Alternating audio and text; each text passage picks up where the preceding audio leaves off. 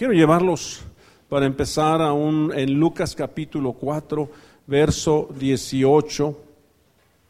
Quiero empezar con esta cita, ¿verdad? Eh, porque dice la Biblia que Jesucristo es nuestra Pascua.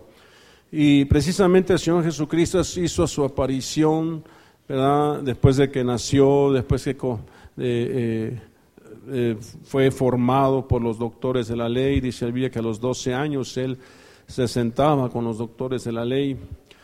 Y, todo ese tiempo en que permaneció de alguna manera eh, oculto, ¿verdad? Llegó un tiempo en que él se manifestó a Israel y habló a su pueblo, y ese entonces se encontraba. Y dice que llegó en cierta ocasión, dice, eh, a Nazaret, Dice el 4, eh, vamos en Lucas capítulo 4, verso 16, dice que eh, después de que el Señor Jesucristo había sido, había sido llevado al, desierto y había sido probado, dice que y había sido tentado, ¿verdad? Él regresó en el poder del Espíritu. Y dice la Biblia que se extendió su fama por toda la comarca. Y él enseñaba en las sinagogas de ellos, siendo admirado por todos. Pero en cierta ocasión llegó precisamente a Nazaret y dice, y fue a Nazaret donde había sido criado y en el día, en el día de reposo entró en la sinagoga y conforme a la costumbre se levantó a leer.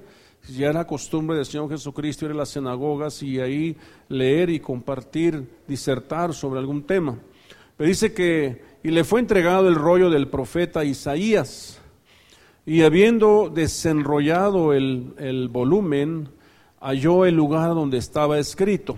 Quiero decirles que los sinagogas del pueblo judío tienen algo que le llaman Keter Torah, que es una especie de caja en forma de corona donde tienen en su interior un rollo. Ese rollo fue sacado, ¿verdad? Y dado a Jesucristo para que él lo leyera. Eh, entonces quiero decirle que Curiosamente, la palabra Keter, Torah, quiere decir corona. Pero no se asuste, no quiere decir coronavirus, ¿verdad? Sino corona de la Torah.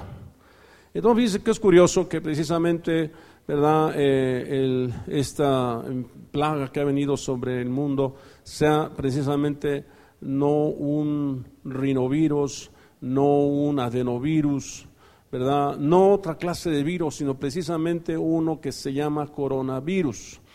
Precisamente eh, la palabra eh, Keter Torah es corona de la Biblia o corona de la Torah. Y esa corona de Torah es la que estoy el día de hoy leyendo a ustedes. La corona que es la corona de su palabra es la que puede destruir toda plaga y puede destruir toda, toda eh, eh, cosa que se levante contra nosotros, ¿verdad? Eh, precisamente eh, es una, digamos, una reflexión ahí para empezar. Y bueno, dice que comenzó a leer en el verso 18, el Espíritu del Señor está sobre mí porque me ungió para evangelizar a los pobres, me ha enviado a proclamar libertad a los cautivos y restaurar la vista a los ciegos y enviar a libertad a los oprimidos y dice verso 19, a proclamar el año favorable del Señor. Amén. Ahí es donde podemos decir que el Señor Jesucristo, desde la perspectiva del libro de Lucas, Él comienza a manifestarse porque enseguida dice, dice, y habiendo envuelto el rollo, lo devolvió al asistente, al ministro, y se sentó, y los ojos de todos en la sinagoga estaban fijos en Él, y comenzó a decirles, hoy se ha cumplido esta escritura en vuestros oídos. ¿Verdad? Y entonces ellos se quedaron perplejos, sorprendidos de que Jesucristo hiciera tal aseveración, tal declaración, después de haber leído este pasaje, es una porción del libro de Isaías, ¿verdad? Eh, si no me equivoco, capítulo 60, y dice que dice el Espíritu del Señor está sobre mí, le está diciendo, yo soy, yo soy ese personaje del cual habla Isaías. El Espíritu del Señor está sobre mí porque me ungió para evangelizar a los pobres, me ha enviado a proclamar libertad a los cautivos y restaurar la vista a los ciegos a enviar en libertad a los oprimidos, a proclamar el año favorable del Señor. Quiero decirle que este es el profeta que dijo el Señor en aquel pasaje de eh, Deuteronomio capítulo 18, cuando dijo, un profeta les voy a enviar, él los libertará, a él oiréis. Entonces, cuando, cuando la Biblia dice que un profeta le hacía enviar, se refería al Señor Jesucristo. Y Él es el libertador que Dios envió para libertar a su pueblo de sus pecados. Él es un, eh, Jesucristo es eh, eh, digamos, o más bien Moisés es tipo de este Señor Jesucristo, nuestro Señor, ¿verdad? Que apareció unos años atrás, me refiero a Moisés, y también libertó a su pueblo que estaba cautivo en Egipto y lo rescató, lo sacó de Egipto para llevarlo a tierra prometida, ¿verdad? Ahí es ahí donde aparecen las plagas, las plagas, porque la forma en que Dios liberó al pueblo de Israel de Egipto fue a través de diez plagas. Precisamente en la última es la plaga de los primogénitos. Ahí el Señor instituye la fiesta de la Pascua. Ahí instituye, ¿verdad?, esa primera fiesta eh, que el pueblo judío celebra cada año. Y hoy vamos a celebrar la Pascua nuestra Pascua es Jesucristo. Pero en este pasaje que estamos leyendo en Lucas estamos hablando de cómo el Señor se manifestó al pueblo que en ese entonces encontraba en Jerusalén diciendo, hoy se ha cumplido esa palabra, hoy yo vengo a libertarlos, hoy yo vengo a hacer dos cosas cuando menos. Número uno, vengo a proclamar, a predicar, predicarle el Evangelio, predicar libertad a los cautivos, a predicar el año agradable del Señor vengo a predicar la palabra y la segunda cosa, vengo a sanar a los quebrantados de corazón, vengo a sanar a los ciegos, vengo a sanar a los oprimidos, ¿verdad? Que están siendo eh, oprimidos por el diablo. Dos cosas el Señor Cristo vino a hacer, a predicar y a sanar. Él vino en otra cosa a libertar. Él es nuestro libertador. Él es nuestro Moisés que vino a libertarnos. ¿Verdad? Del Egipto donde vivíamos, ¿verdad? Oprimidos por la pobreza, la miseria, ¿verdad? La enfermedad, la iniquidad, la transgresión, el pecado. Entonces el Señor Jesucristo se manifiesta como ese libertador, ¿verdad? Por nuestras vidas. Muy bien, y, ustedes pueden eh, reflexionar después con calma, ¿verdad?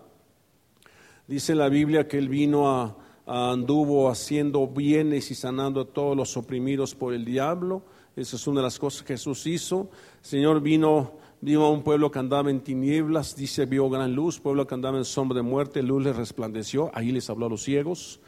Y también el Señor vino a sanar a los oprimidos. ¿Se acuerda usted del Gadareno? Le dice, ¿cómo te llamas? Dice, Legión me llamo, ¿verdad? Y dice que lo arroja al abismo y todavía este personaje le dice, échanos a esos cerdos y dice Jesús, andan pues. También, ¿se acuerdan ustedes? Aquella mujer enferma de, una enfermedad durante 18 años, Jesús le dijo, se libre de tu azote. Es decir, Jesús vino a sanar, ¿verdad? A los que vivían, ¿verdad? Eh, oprimidos por el diablo, Él vino a hacer luz a los ciegos, Él vino a sanar a los que venían oprimidos por el diablo, pero también vino a predicar el Evangelio. Él vino a libertad, a predicar, a proclamar libertad. Él vino a proclamar el año del jubileo, el año del jubileo, el año de la liberación de su pueblo. Aleluya. Este es nuestro Moisés ahora que viene a libertarnos a nosotros ¿verdad?, de la cautividad donde vivimos mucho tiempo. Ahora, quiero eh, llevarlos a que revisemos rápidamente a Egipto. ¿Qué es Egipto? ¿Qué representa Egipto para nosotros? ¿Verdad? Quiero, eh, desde luego que Egipto tiene su, tiene su eh, fascinación, Egipto tiene su, su cautiverio, es decir, cautiva. ¿Verdad? Egipto desde luego representa al mundo. Entonces, pero viendo a la Biblia, ¿se acuerdan ustedes de aquel pasaje donde, donde Abraham y Lot se separan? Dice que Lot se separa y, dice que alzó los ojos y vio todo el valle del Jordán, el cual estaba bien regado por todas partes. Dice, esto fue antes de que el Señor destruyese a Sodoma y Gomorra, como el huerto del Señor, como la tierra de Egipto rumbo a Zoar. Entonces, eh, eh, una de las cosas que tiene y que fascina a Egipto es que es muy fértil es muy fértil. Egipto es el mundo y ustedes voltean al mundo y el mundo es muy fértil, el mundo es muy llamativo, el mundo es, es cautivador. Pero sigamos leyendo. Otra de las cosas que quiero compartirles está en este pasaje que leí ahorita, es Génesis 13:10. Ahora vamos a leer Números 11:5. Dice, nos acordamos del pescado que comíamos gratis en Egipto, de los pepinos, de los melones, los puerros, las cebollas y los ajos. Quiere decir que Egipto era un lugar donde había mucha comida. Y vaya que eh, eh, los, los, israelitas fueron conquistados con la comida en alguna ocasión que los madianitas los asediaron en aquella etapa de Baal, Peor y Balaam. Dice que no los pudo maldecir, pero dice que los, los cautivó con la comida. Dice que les dio cabrito con leche.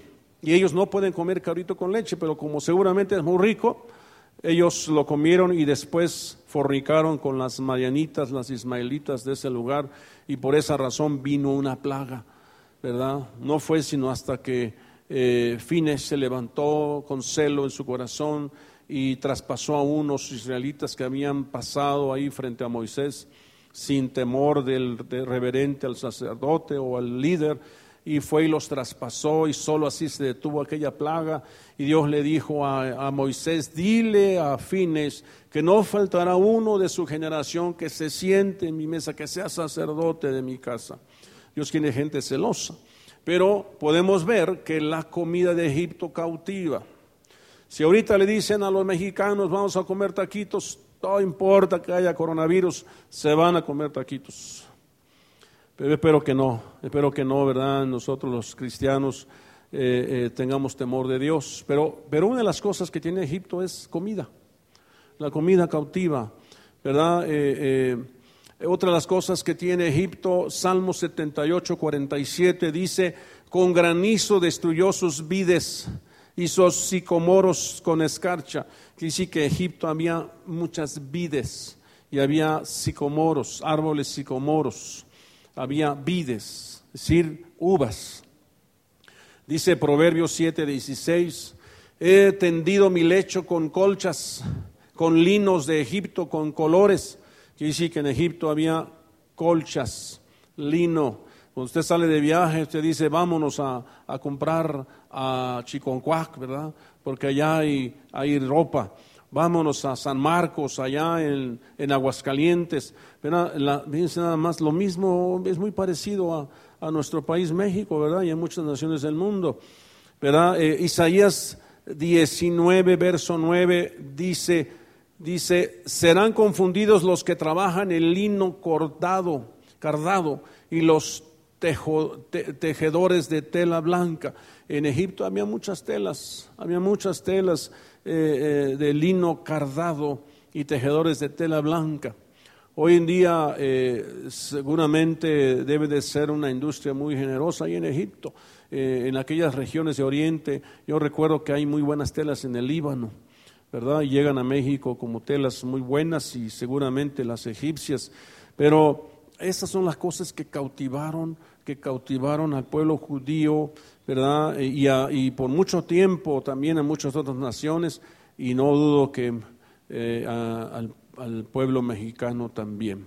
Génesis 37, 25 dice, entonces se sentaron a comer y cuando levantaron los ojos y miraron, y aquí una caravana de Ismael venía de Galat con sus camellos cargados de resina aromática, bálsamo y mirra que iban bajando hacia Egipto. Egipto era un lugar donde también predominaba la resina aromática, el bálsamo y la mirra. ellos compraban de los ismaelitas. De tal manera que Egipto era un lugar eh, codiciable. Egipto es tipología del mundo. Hoy en día Egipto sigue siendo codiciable, ¿verdad? Por su riqueza. Eh, Acuérdese, cuando el pueblo judío salió de Egipto, salieron con riquezas. Y cuando en algún momento, estando en el desierto, Dios instruyó para que construyeran el tabernáculo, le dijo, traigan todo lo que tengan en, en, hilos eh, de, eh, eh, de, color púrpura, carmesí, lino fino, traigan oro, plata, oro para las cosas de oro, plata para las cosas de plata, bronce para las cosas de bronce, piedras preciosas, ¿se acuerdan? Y todo eso que ellos llevaban venía de Egipto. Todo eso venía de Egipto. Egipto representa un lugar codiciable. Eh, el libro de Ezequiel 27, 7 dice, de lino fino bordado de Egipto era tu vela. Dice, para que te sirviera de, distintivo, de azul y púrpura, de las costas de Elisa era tu pabellón. Dice aquí que el lino fino predominaba en Egipto, ¿verdad? Eran, era para sus velas del barco, ¿no? Para que te sirvieran de distintivo. O sea que así como cuando traes algo de Egipto era algo, oye, ¿dónde compraste esta, esta prenda? En Egipto. Ah, oye, es muy buena calidad. ¿Verdad? Eh, también fíjense que Salomón compraba, compraba caballos a Egipto, porque de Egipto venían los mejores caballos. Yo no sé, hoy en día yo, yo oigo mucho de caballos árabes, ¿no? Pero en aquel entonces los caballos de Egipto eran lo máximo. Dice Primera de Reyes 10, 28, los caballos de Salomón eran importados de Egipto. Dice el versículo 29, y se importaban un carro de Egipto, también los carros de Egipto eran importados. Es decir, Salomón compraba carros, los carros de guerra. De tal manera que de repente eh, eh, eso me hace a mí reflexionar acerca de, de eh, cuando de repente se va usted al centro y dice, ¿a dónde fuiste? Fui al, allí a, ¿cómo se llama? Este, a comprar cosas de Egipto, ¿verdad? Para nuestras necesidades. Eh, no, no, hay problema con que usted compre lino, no hay problema con que usted compre alguna cosa, ¿verdad? Para vestir, para calzar. El problema es que, el problema es que estos son tipología de cosas del pecado, ¿verdad? Compra cualquier cosa que Egipto ofrece. El mundo ofrece eh, eh, toda clase de pecado, toda, cosa, toda clase de mal. ¿Verdad? Isaías 31.1 dice, a Isaías 31.1, ahí en casita léanlo por favor, hay de los que descienden a Egipto por ayuda. Y entonces el Señor empieza a hablar, empieza a decir, hay de los que descienden a Egipto por ayuda. Dice, en los caballos buscan apoyo y confían en los carros porque son muchos. Y fíjense, confiaban en los jinetes porque son muy fuertes pero no miran al Santo de Israel ni buscan al Señor.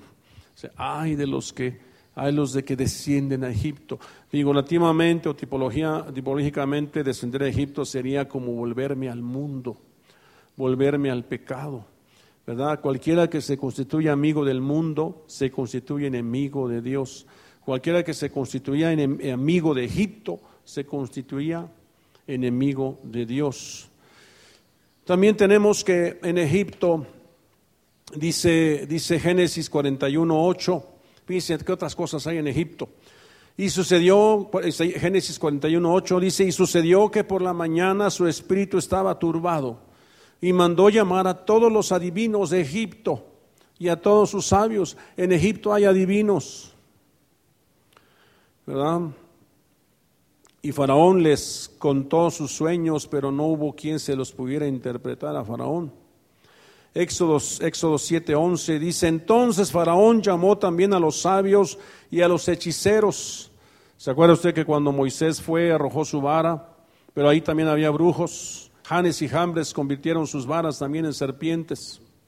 Entonces dice Faraón llamó también a los sabios y a los hechiceros y también ellos los magos de Egipto hicieron lo mismo con sus encantamientos. Egipto representa el mercado de Sonora, ¿verdad? Bueno, te va al mercado y va a encontrar una zona de ramería y de esas cosas. Por eso ir a Egipto es peligroso. Usted puede ir a Egipto, pisa y corre, ¿verdad? Nada más compra usted sus cosas que necesita. Si usted es un... Eh, eh, vamos, el diseñador de ropa, ¿verdad? Va y compra su lino y, se regresa. No se mete usted a Sonora a comprar, a comprar unas hierbitas por ahí. ¿verdad? es una figura solamente, ¿verdad? Primero Reyes 4:30 dice, y la sabiduría de Salomón, pero fíjese lo que es el Señor, y la sabiduría de Salomón sobrepasó la sabiduría de todos los hijos del oriente y toda la sabiduría de Egipto. En Egipto hay sabiduría. Pero dice la Biblia que si, si este mundo hubiese tenido sabiduría de Dios, no hubieran crucificado a Jesucristo. Entonces, oh, Salomón tenía la sabiduría de, un, de, de Dios, era diferente la sabiduría de Salomón. Entonces en Egipto también hay sabiduría, filosofía y todas esas cosas.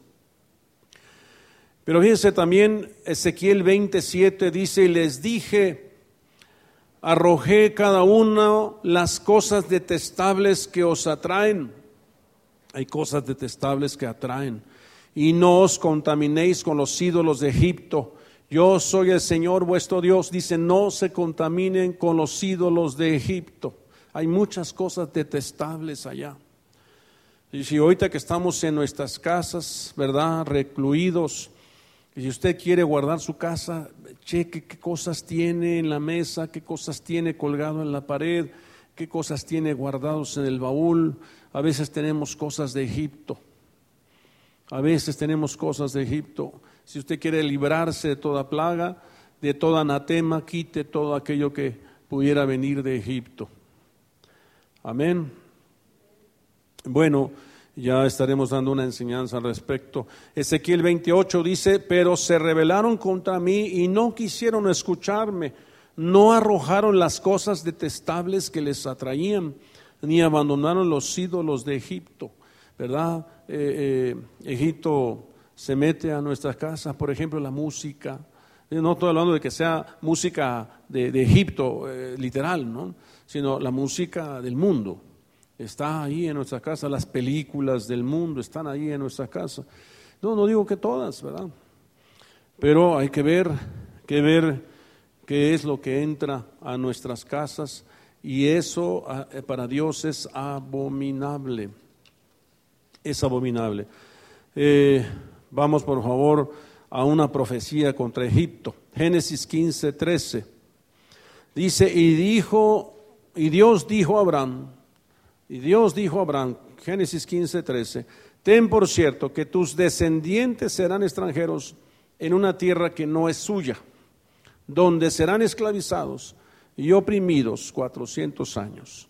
Mas yo también juzgaré a la nación a la cual servirán y después saldrán de allí con grandes riquezas. Fíjese, el, el plan de Dios era que salieran de ahí con riquezas, pero era un plan probarlos entonces Dios nos manda a Egipto para probarnos. Se parece mucho a aquella palabra de Jesús cuando dice que yo os envío como ovejas en medio de lobos. ¿Quién mandaría una oveja en medio de lobos? Ningún, ningún ganadero, ¿verdad? Ningún eh, pastor ovejero. Y voy a mandar a mis ovejas. Total, mis ovejas son más bravas que los lobos. Yo creo que no. Pero el Señor Jesucristo los mandó. Y dice que regresaron gozosos. Dice, aún los demonios se nos sujetan. Y Jesús dice que se regocijó y dijo, yo que miraba a a Satanás como un rayo sobre ustedes, pero yo os doy potestad de hollar serpientes y escorpiones y ningún daño les hará. ¿verdad? Y ahí les dice, gracias Padre porque guardas estas cosas de los sabios entendidos. Un, un hombre que es sabio en su propia opinión dice, no, pues yo, yo no me meto entre los lobos.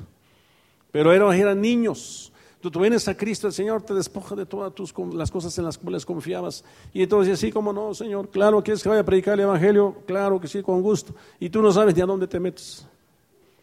Nosotros nos encontramos en Masa Blanquita predicándoles entre narcotraficantes. Y sé que se dio cuenta que eran puros capos donde estaba predicando, ahí en Villa de San José. ¿Verdad? Y Dios la llevó a predicar a unos niños y por eso los capos no dijeron nada. Pero Dios los mete como ovejas en medio de lobos. Pero Dios llevó al pueblo de Israel a Egipto 400 años para probarlos, para probar, para zarandearlos y quitarles todo lo que traían del mundo, ¿verdad? Y, también Jesucristo, acuérdense, también Jesucristo dice que el ángel le avisó a José, dice, vete a Egipto hasta que muera Herodes. Parece ser que en Egipto es donde nos lleva, ahí nos prueba el Señor. ¿Se acuerdan ustedes de José? José fue vendido a Egipto. y en Egipto había toda clase de, de cosas eh, que, eh, que, pudieran haber eh, tentado a José. Y acuérdense ustedes de aquella mujer, la mujer de Potifar, que quiso tener relaciones con él, pero él prefirió dejar sus ropas ahí y huir. ¿Cómo he de pecar delante de mi Dios? Realmente Egipto, ¿verdad? Es un lugar donde tenemos que mantener nuestras ropas limpias, ¿verdad? ser dignos de escapar de este mundo y, merecer la herencia que Él nos ofrece. Por eso es importante que revisemos a Egipto, ¿no? ¿Verdad? Entonces Egipto esclaviza, oprime. Eh, Isaías 19, verso 1 dice, profecía sobre Egipto, he aquí el Señor va montado sobre una nube veloz y llega a Egipto. Dice, se estremecen los ídolos de Egipto ante su presencia y el corazón de los egipcios se derrite dentro de ellos. Dice nada más, el Señor va a hacer un juicio sobre Egipto, sobre el mundo. Y estamos ahorita presenciando un juicio de Dios sobre Egipto. Egipto es el mundo. Y la única manera de ser librados de Egipto, de esta plaga, ¿verdad? Es que nos mantengamos alineados con el Señor Jesucristo, que no pequemos, que guardemos nuestras vestiduras, que guardemos nuestra dignidad, que no pequemos.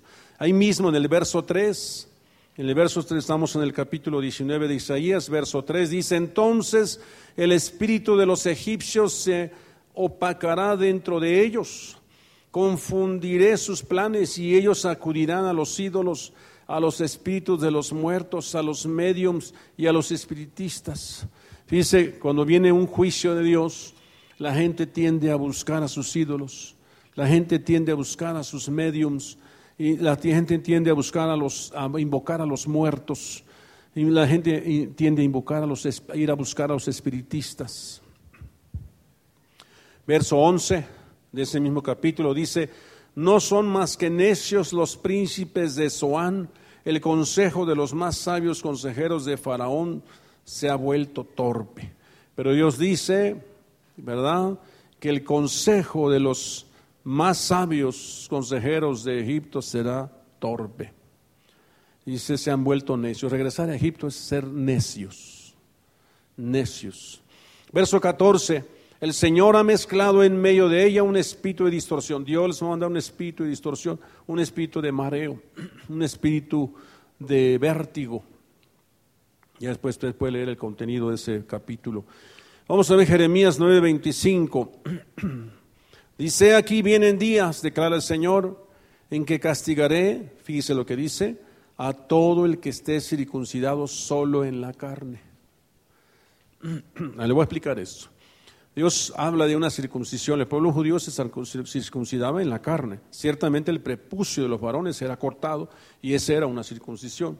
Pero en el Nuevo Testamento dice que Dios no quiere una circuncisión de carne, sino del corazón. Entonces Dios está pidiendo que la circuncisión de nuestra vida sea la circuncisión del, del corazón, del espíritu, del alma y del cuerpo. Pero no físicamente en el cuerpo, sino que nos circuncidemos de, de todo pecado de las y manifiestas son las obras de la carne que son adulterio, fornicación, inmundicia, lujuria, lascivia, enemistades, pleitos, contiendas, disensiones, orgías, herejías, borracheras y cosas semejantes a estas. Algunas de estas pertenecen a la carne, otras pertenecen al alma y otras pertenecen al espíritu. Pero las cosas de la carne son el adulterio, la fornicación. Las cosas del alma son las contiendas, las disensiones, los enojos.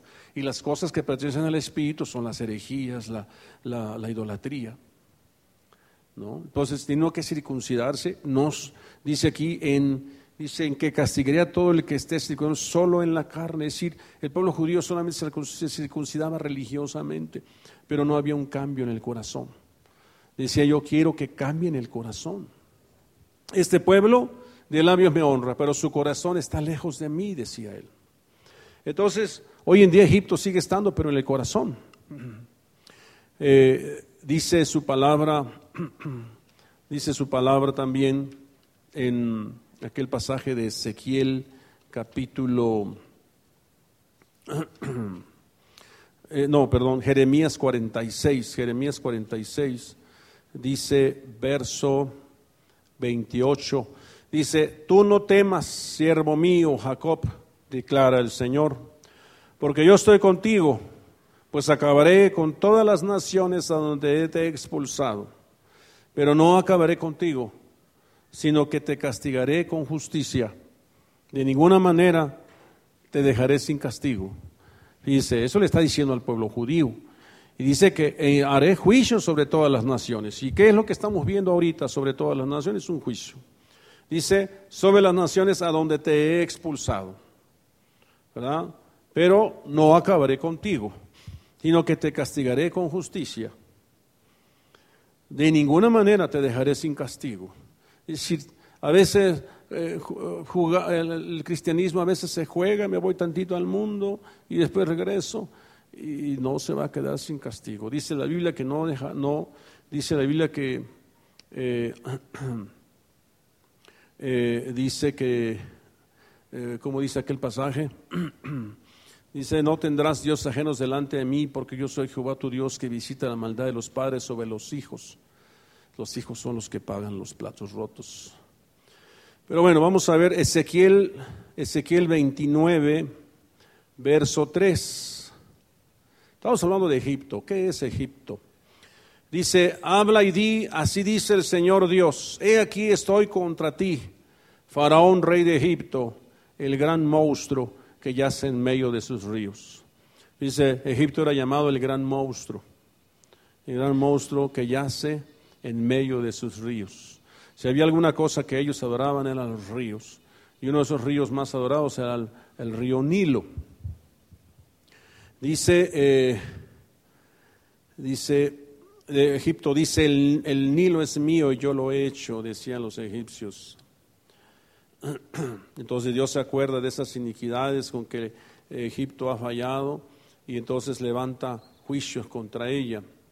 Fíjese lo que dice, por favor, vaya conmigo ahí mismo en Ezequiel, pero ahora vamos al capítulo, eh, eh, creo que es el 30 o 31, ahí ayúdenme, pero el versículo dice así, o 32, tal vez 32, dice, parecían un leoncillo de las naciones, pero eran como el monstruo de los mares, prorrumpían en tus ríos enturbiabas las aguas con tus pies y ensuciabas sus ríos. Fíjense nada más lo que es Egipto. Tú vienes del mundo y dice, parecías un leoncillo de las naciones, pero eres un monstruo. Egipto es un monstruo. Irse al mundo es irse al meter a, un, a un, lugar donde está un monstruo, el monstruo de los mares. Dice, prorrumpías en tus ríos, enturbiabas las aguas con tus pies y ensuciabas sus ríos. Dice la verdad que Egipto infunde temor a su pueblo, al pueblo, al pueblo de Israel, y al pueblo que somos nosotros. Entonces, por eso es que el juicio de Dios sobre Egipto ¿verdad? Dios eh, le mandó a, Moisés para que dejara ir a su pueblo israelita a servirle a Dios al desierto, que dejara ir a su pueblo al desierto para que ahí le hiciera fiesta. Deja ir a mi pueblo al desierto para que ahí me alabe y me adore y me sirva. Pero Faraón se endureció. Y como el mundo se ha endurecido, como Faraón representado por los hombres de la tierra se han endurecido, entonces Dios manda sus plagas, manda sus juicios sobre la tierra.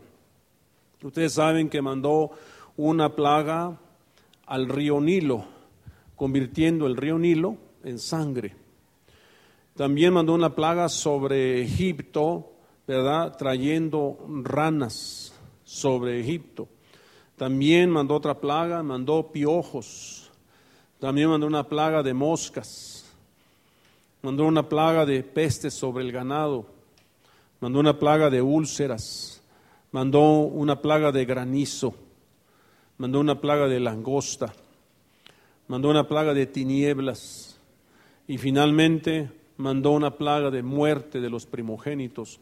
Cada una de esas plagas enjuiciaba a un dios, al dios del Nilo, que era el dios Hapi, eh, al dios de la fertilidad, las ranas, se llama Eot, el dios Eot. También mandó una plaga a la, diosa, a Hator, que era la diosa del cielo, por eso mandó una plaga de piojos. Al dios Shu, que es el dios del aire, con ella mandó moscas. También mandó a la diosa Apis, la diosa del ganado o dios del ganado, mandó una, una peste sobre su ganado. Ellos adoraban cualquier cosa. Imagínense cómo estarán los juicios de Dios ahorita en la India, donde adoran más de mil dioses. ¿Verdad? Eh, bueno, no vayamos muy lejos, en nuestro país también adoran muchos ídolos. ¿Verdad? Eh, el dios eh, Shekmet, el dios, un dios que le llamaban la fuerza del sol, y con ello mandó úlceras. Al dios Osiris, diosa de la agricultura, mandó granizo. A Serapis, dios de la fertilidad, mandó langostas. Al dios Ra, dios del sol, mandó tinieblas. Al dios Isis, dios de la maternidad, mandó la muerte de los primogénitos. Gloria a Dios. Pues todas estas plagas que vinieron son la respuesta que Dios mandó porque el pueblo de Israel se había eh, vuelto, ¿verdad? El pueblo de, perdón, de Egipto se había pecado y Dios tuvo de misericordia, mandó, mandó a Moisés para que les predicara. Se parece mucho al texto de Lucas que leímos hace un rato, ¿verdad? Él vino para dos cosas, a predicar y a sanar. Y quienes creyeron se salvaron y quienes no creyeron se condenaron. Egipto no creyó, por eso fueron condenados todos.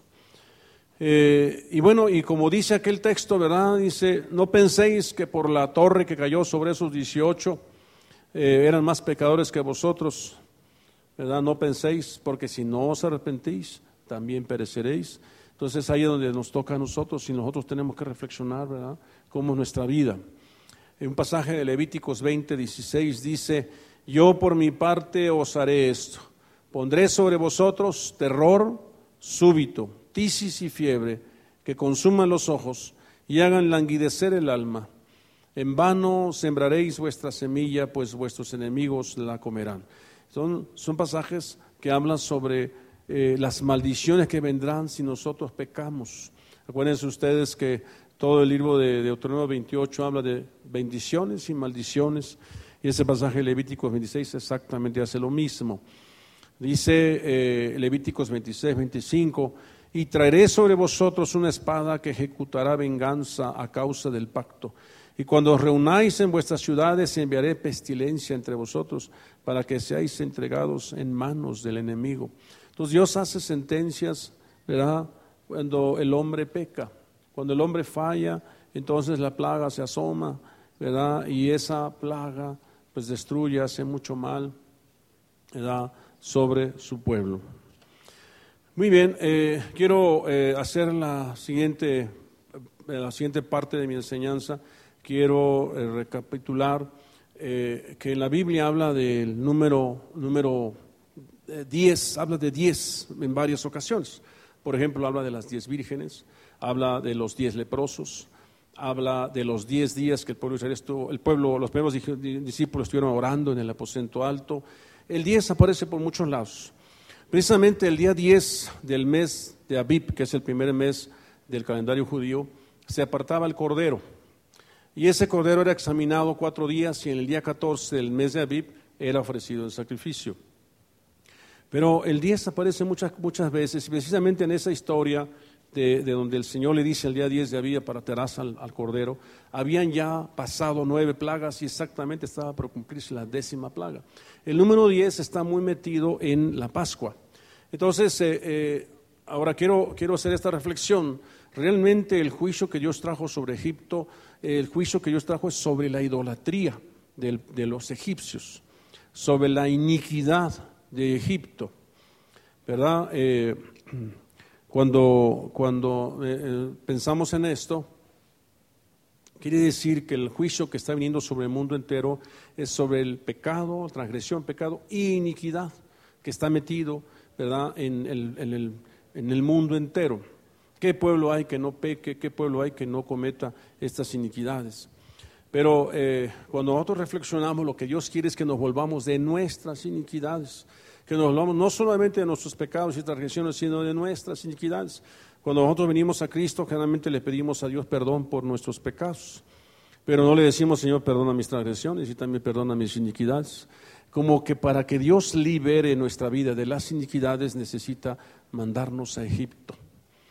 Y ahí en Egipto trata con nuestras iniquidades, es el mundo. De alguna manera aquí venimos a recibir la palabra y después nos vamos al mundo.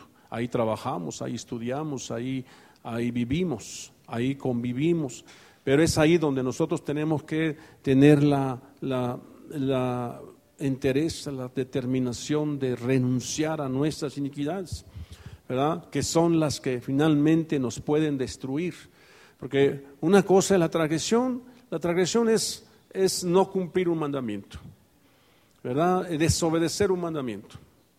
La transgresión es eso. El pecado es que eh, ya lo haya hecho una vez y lo vuelva a hacer. Eso ya es pecado.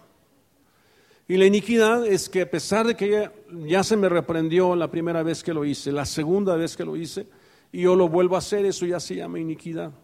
Entonces el Señor lo que está trabajando es con la iniquidad. Generalmente la iniquidad está metido en el espíritu. ¿verdad? De una persona. Acuérdense que somos seres tripartitas, espíritu, alma y cuerpo. El Señor Jesucristo, el Señor Jesucristo dio su eh, cuerpo por nosotros, su carne por nosotros. Dice, este es el pan que es mi cuerpo que por vosotros es quebrantado. Y también este es mi sangre del nuevo pacto que por vosotros es derramado. Entonces, cuando nosotros hablamos de eso, ¿verdad? Eh, gracias, gracias por ahí me mandaron esta cita. Muy bien, cuando nosotros hablamos de eso, quiero decirle que hay, y manifiestas son las obras de la carne. El Señor llevó un juicio sobre la carne, sobre ese pan que fue quebrantado. Y usted sabe ya, hace rato yo mencioné casi todos los, pecados que hay en la carne, adulterio, fornicación, inmundicia. Jesús, su carne fue quebrantado por nuestros pecados en la carne. Pero su sangre fue derramada, la sangre es tipología de la genética. Tiene que ver que la sangre fue derramada por nuestras iniquidades. La genética habla de las maldiciones heredadas de nuestros padres, de nuestros ancestros. Entonces la sangre, en la sangre se encuentra la vida, dice la Biblia. De tal manera que cuando nosotros participamos de la cena del Señor, Dios lo que quiere es sacar nuestras iniquidades. Entonces, este tiempo que ha pasado de plaga es porque Dios quiere llevar a una reflexión. No solamente te arrepientas de tus transgresiones, no solo te arrepientas de tus pecados, ¿verdad? Eh, que el Señor nos traiga convicción de pecado, de nuestras iniquidades, que nos recuerde nuestras iniquidades, nuestros pecados ancestrales, generacionales, y nos volvamos de ello con todo nuestro corazón.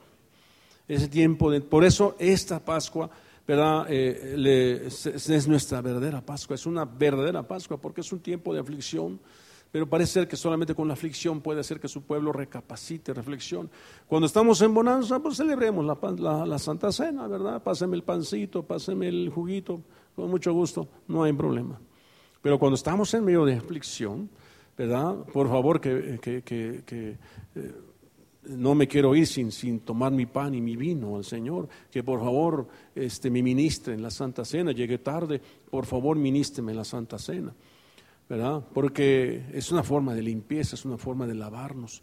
Pero quiero decir que es importante que entendamos que tenemos que renunciar a nuestras iniquidades. Y esas iniquidades nos han perseguido por mucho tiempo. Y no solamente los pecados que hemos cometido en la carne y las iniquidades que heredamos de nuestros padres, sino que a veces todavía hay asideros en nuestra vida. ¿Qué es un asidero? Es aquello que que, está ahí como una fuente de contaminación constante. Mientras no quitemos esa fuente de contaminación constante, ¿verdad? Esos asideros seguirán estimulando nuestras iniquidades, seguirán estimulando nuestras transgresiones y nuestros pecados, ¿verdad? Eh, entonces necesitamos hacer una reflexión profunda. Eh, un asidero bien puede ser eh, una amistad, ¿verdad? Que yo no he dejado y que sigue siendo una fuente de contaminación para mi vida. No solamente hay que quitar los asideros, sino también las, las coyunturas. La coyuntura no es otra cosa más que una puerta abierta. Esa, esa, esa, por ejemplo, yo muevo mi brazo, una coyuntura es mi codo. Esa parte donde yo me flexiono, ¿verdad? ¿Por qué no vino el hermano fulano al servicio el domingo? Es que tuvo una visita, es que tuvo que hacer algo especial.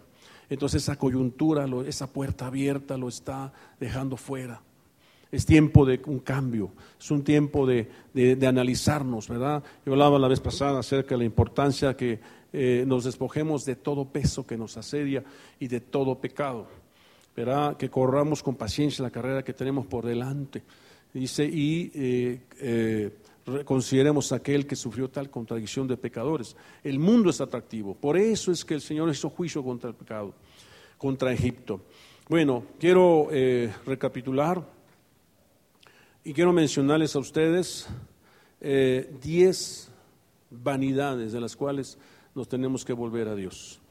Y esta que sea la parte final de mi enseñanza. Eh, la primera vanidad de la cual el pueblo de judío Dios le demandó que se volviera está en Éxodo 32, 3 al 4. Éxodo 32, 3, 3 al 4 dice, entonces todo el pueblo se quitó los pendientes de oro que tenían en las orejas y los llevaron a Aarón y él los tomó de sus manos y le dio forma con buril e hizo de ello un becerro de fundición y ellos dijeron, este es tu Dios, Israel, que te ha sacado de la tierra de Egipto. Fíjense nada más, ¿verdad? Hicieron un, un Jehová convertido en becerro de oro. Dice la Biblia, ¿en qué convertirás a tu Dios? ¿En qué es semejanza de, de hombre o de animal convertirás a tu Dios? ¿verdad? Pero ellos se quitaron los aretes y los zarcillos y los pendientes y, y, dice que se lo dieron a Aarón e hicieron un, un, un Dios, un becerro de fundición, y dijeron, este es tu Dios.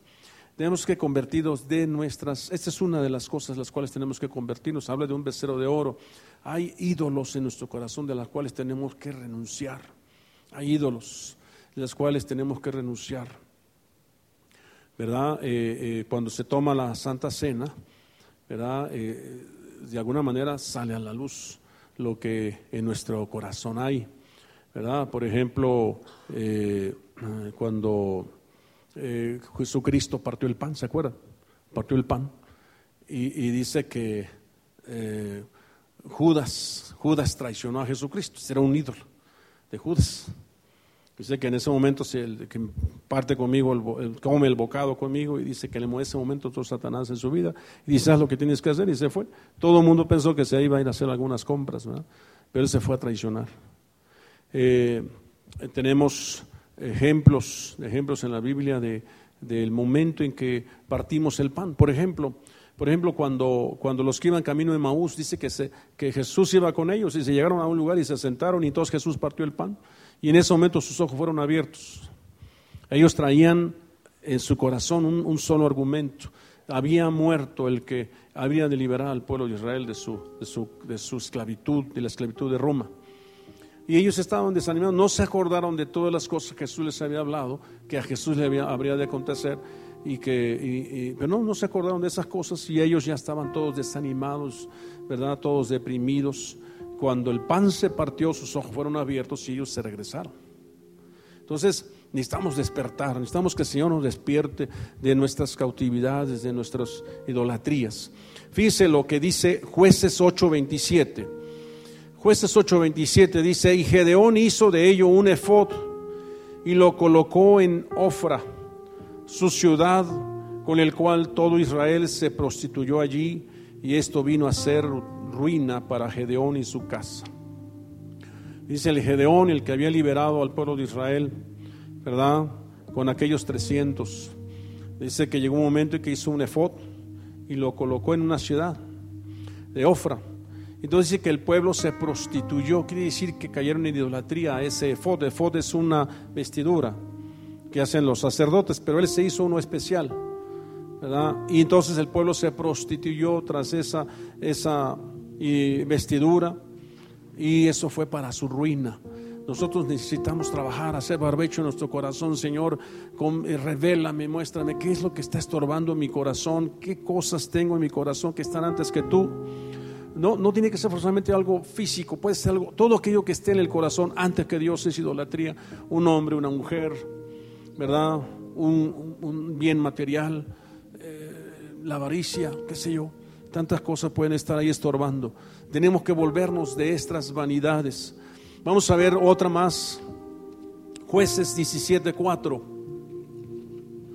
Jueces 17.4 dice, cuando él, él devolvió la plata a su madre, su madre tomó 200 piezas de plata, dice, y se las dio al platero que los convirtió en una imagen tallada y una de fundición y quedaron en, casa de Micaía.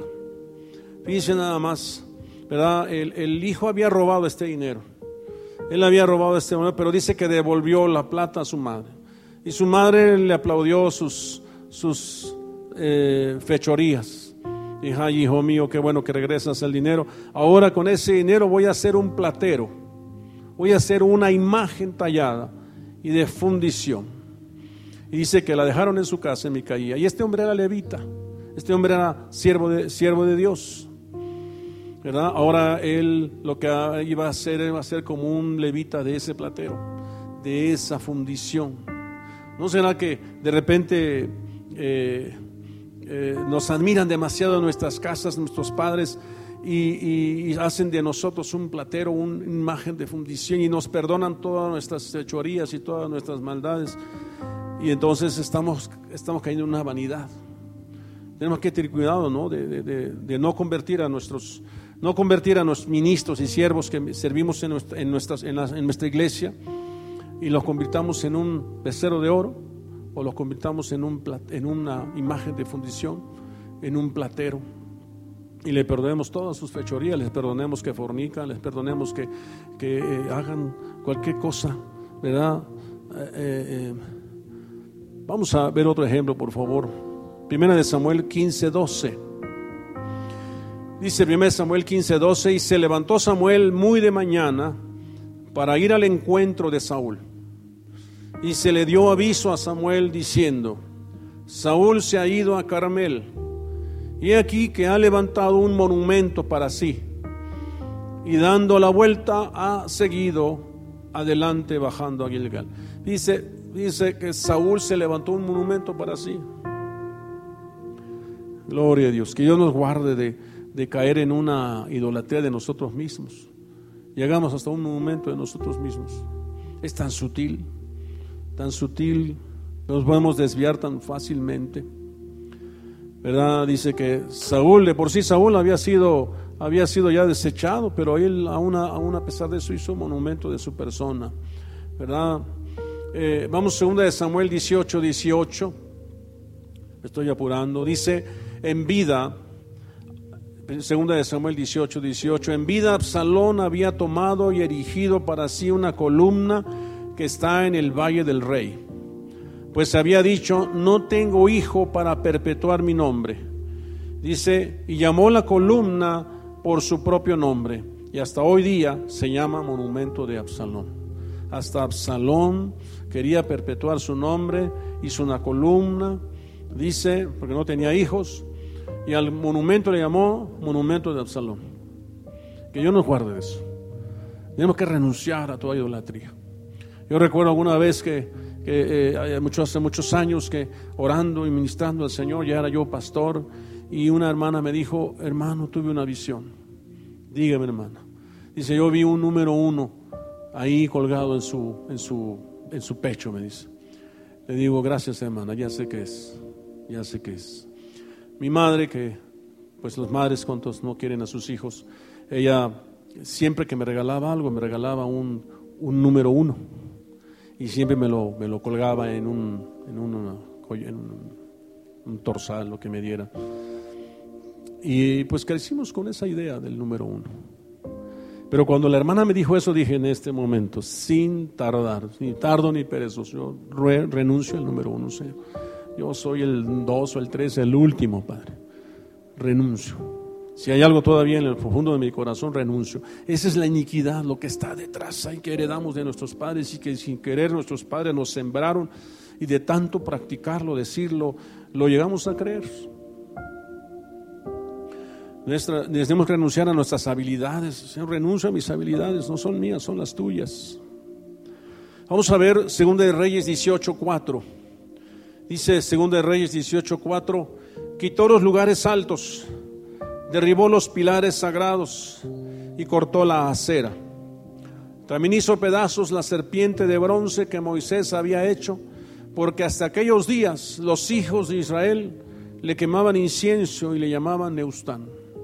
Aquella serpiente, aquella asta que Moisés erigió y que puso una serpiente de bronce en su extremo, para que los, los, israelitas, después de que eran mordidas por las serpientes, miraran a esa serpiente y fueran sanados del veneno de la serpiente.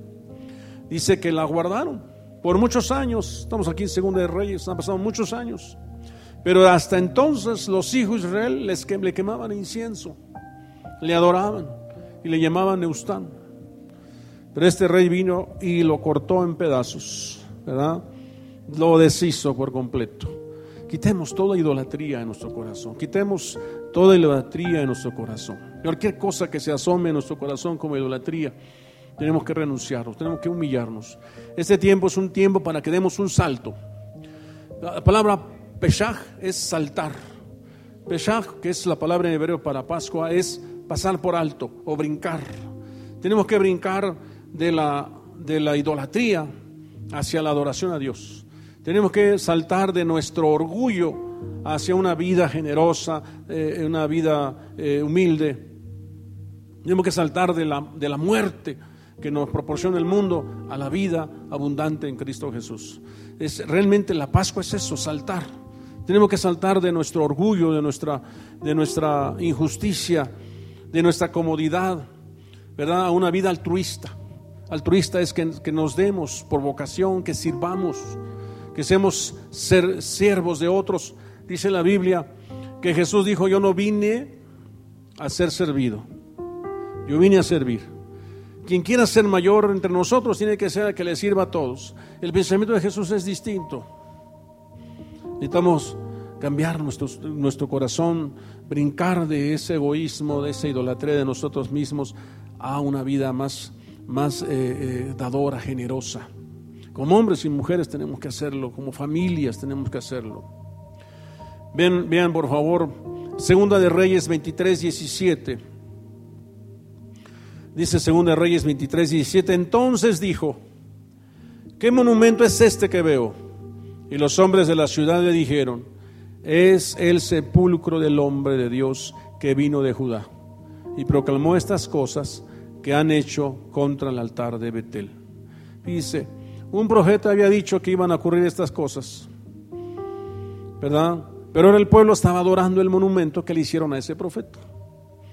Qué bueno que, que aquí no tenemos profetas que idolatremos. Qué bueno que si profetizamos ni caso nos hacen. ¿Verdad? Qué bueno que, que aquí, en donde pongamos nuestros ojos en Jesucristo. No hay palabra profética más segura en la cual hacemos bien estar atentos que Jesucristo. Todavía de repente hay, hay esa tendencia del corazón a idolatrar, a buscar esa, esa, esa profecía o esa, esa cosa que nos, que nos gusta, ¿verdad? De repente que nos digan al oído.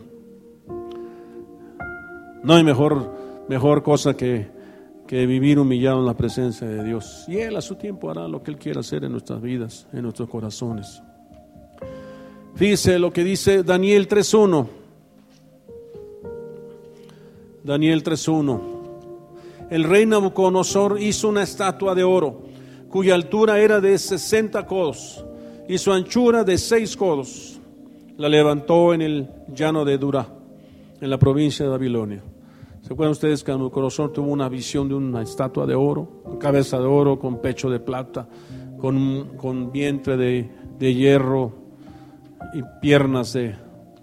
Era, era oro, plata, bronce y hierro, y pies de barro mezclado con hierro.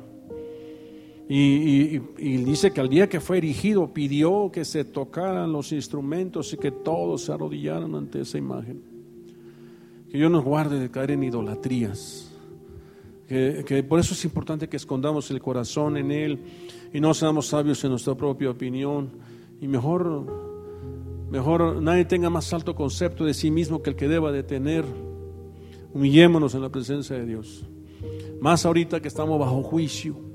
Es un tiempo de humillarnos. Es un tiempo de que no, no seamos más nosotros, sino sea Dios en nosotros. ¿Verdad? Por eso hoy venimos a celebrar la Pascua del Señor, porque dice, tengan para memoria mía, no dice para memoria tuya, no dice para memoria de, de la Pascua judía, dice para memoria de mi muerte, resurrección hasta que yo venga. Dice Apocalipsis 13, 14, además engaña a los que moran en la tierra a causa de las señales que se le concedió hacer en presencia de la bestia diciendo a los moradores de la tierra que hagan una imagen de la bestia que tenía la herida en la cabeza y que ha vuelto a vivir. Dice, los hombres de la tierra van a adorar a la bestia. Y bueno, cuando oyen usted la palabra bestia, yo he oído esa palabra en los, en los noticieros, cuando eh, si viene eh, eh, un personaje de allá del Vaticano, ¿verdad? Viene montado en su bestia. Y si viene un personaje de, o transita por las calles de Estados Unidos, el, presidente de esa nación va en la bestia. ¿Verdad? El, hombre tiende a ser una imagen, ¿verdad? De, de, otro, de otro ser. En Estados Unidos se edificó un altar a Satanás, si sabía usted. En la, zona cero, que donde fue las torres, las torres, las torres gemelas que se cayeron, ahí erigieron un parque. En nuestro país, en nuestro país, ¿verdad? No hace mucho el, un grupo, ¿verdad? Del orgullo, ya sabe a quién me refiero, quisieron pasar por todo el centro en una segunda manifestación. El gobierno se los prohibió, dada, las, dada la contingencia que estamos viviendo. Hágame favor. La idolatría, ¿verdad? A la perversión. Necesitamos volvernos de todas esas cosas y debería de, nuestro corazón debería de compungirse por estas cosas, porque por estas cosas Dios trae juicios. Dios quiera que no tengamos ningún hijo así en nuestras casas, en nuestras familias. Que Dios nos guarde de tener familia así, porque no es nada bueno. Hechos 17, 23 dice, dice, porque mientras pasaba y observaba los objetos de vuestra adoración, hallé también un altar con esta inscripción, al Dios desconocido, pues lo que vosotros adoráis sin conocer, eso os anuncio yo. Mira, los, los, griegos eran tan idólatras que tenían una, una, estatua, ¿verdad? Un, un lugar que le decían al Dios desconocido. Nosotros, eh, dice Jesús, Pablo usó esa figura para predicarles el Evangelio, pero era un pueblo muy idólatra. Nosotros necesitamos volvernos de todas esas cosas ¿verdad? a un Dios verdadero, a un encuentro verdadero. Pero valoremos mejor lo que Jesús hizo en la cruz de Calvario por nosotros. Valoremos la sangre que Él derramó por nosotros, el justo muriendo por los injustos. Quiero decirle que Jesús derramó su sangre cuando lo circuncidaron. Cuando subió al monte de los olivos a orar, dice que como gotas de sangre caían de su rostro. Y dice que cuando lo golpearon en su rostro con una, un palo, ¿verdad? decían, profetiza, ¿quién te ha golpeado? cuando laceraron su espalda con látigo. 40 menos uno, dice la Biblia. Cuando pusieron clavos en sus manos, clavos en sus pies, derramó su sangre. Le pusieron una corona de espinas, él derramó su sangre. Una lanza en su costado y dice que brotó agua y sangre. De eso tenemos que acordarnos. De eso tenemos que tener memoria, de lo que Él hizo por nosotros. El hombre es muy dado a olvidar. No olvidemos lo que Él hizo. Eso debe ser así como que nuestra inspiración constante. Si Él lo hizo por nosotros, ¿verdad? Él espera que nosotros hagamos lo mismo por Él. Entonces este pasaje dice al Dios no conocido. Por eso quiero terminar con Deuteronomio 4:23.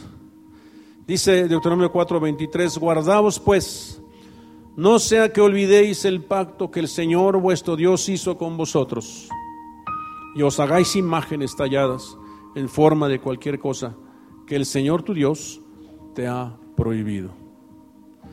Guardaos pues, no sea que olvidéis el pacto que el Señor vuestro Dios hizo con vosotros, y os hagáis imágenes talladas en forma de cualquier cosa que el Señor tu Dios te ha prohibido. Aleluya. Oremos al Señor, pidámosle a Dios perdón, que nos perdone de todas nuestras iniquidades de todos nuestros pecados, de todas nuestras transgresiones. Que perdone a México de todas sus iniquidades.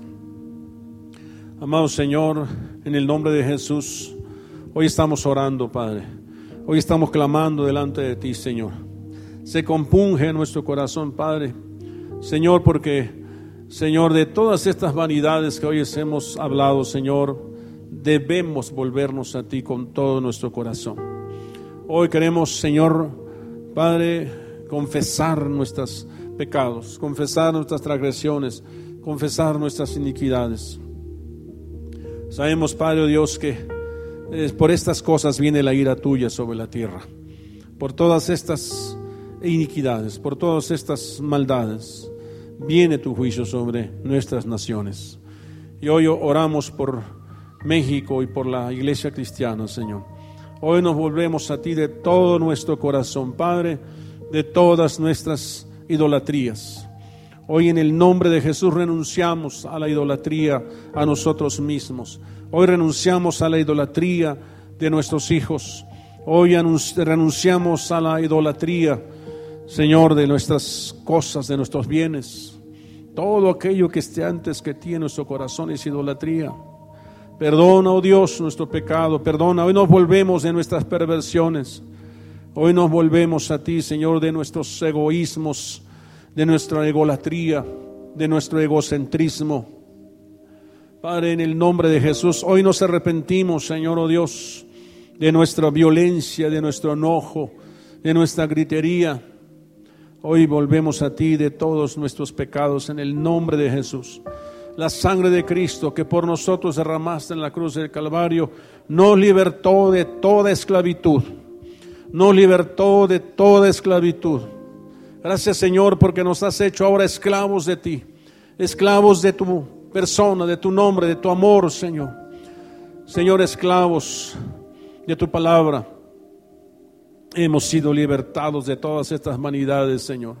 Hoy renunciamos a esas vanidades, hoy renunciamos a todo pecado en el nombre de Jesús. Hoy hacemos un salto, Señor, Padre, en el nombre de Jesús, de nuestros egoísmos, de nuestras vanaglorias, Señor, a una vida de servicio, a una vida, Señor, que represente la vida tuya, Señor. Que ejemplifique, Padre, la vida tuya. Vivir lo que tú viviste, Señor. Vivir la vida piadosa que tú enseñaste. Hoy nos volvemos, Señor oh Dios, del mundo hacia Cristo. Hoy nos volvemos de nuestras fornicaciones, de nuestros adulterios a ti, Señor. Hoy, oh Dios, el clamor, Señor. Considera, Señor, nuestro gemir. Desde el cabo de la tierra clamaremos a ti, Señor. Perdónanos, Padre, en el nombre de Jesús, si hemos hecho, Señor, oh Dios, becerros de oro de nuestros ministros. Perdónanos en el nombre de Jesús si hemos hecho, Señor, eh, efods de oro, efods, Señor, que el pueblo, Señor, con el que el pueblo ha tropezado. Renunciamos en el nombre de Jesús. Hoy renunciamos, Señor, a las imágenes de fundición, Padre, en el que convertimos, Padre, los, los robos de nuestros hijos en plateros, en imágenes talladas y fundidas. Perdónanos, Señor, si hemos tolerado el pecado de nuestros hijos. Hoy, oh Dios, el clamor, Señor. Hoy nos volvemos, Padre, los monumentos que hemos creado de nuestros líderes, de nuestros pastores, de nuestros apóstoles. En el nombre de Jesús, hoy renunciamos a toda idolatría, Señor, en el nombre de Jesús, a todo monumento, Señor, al salón, la división, el pleito, la contienda. Hoy renunciamos en el nombre de Jesucristo.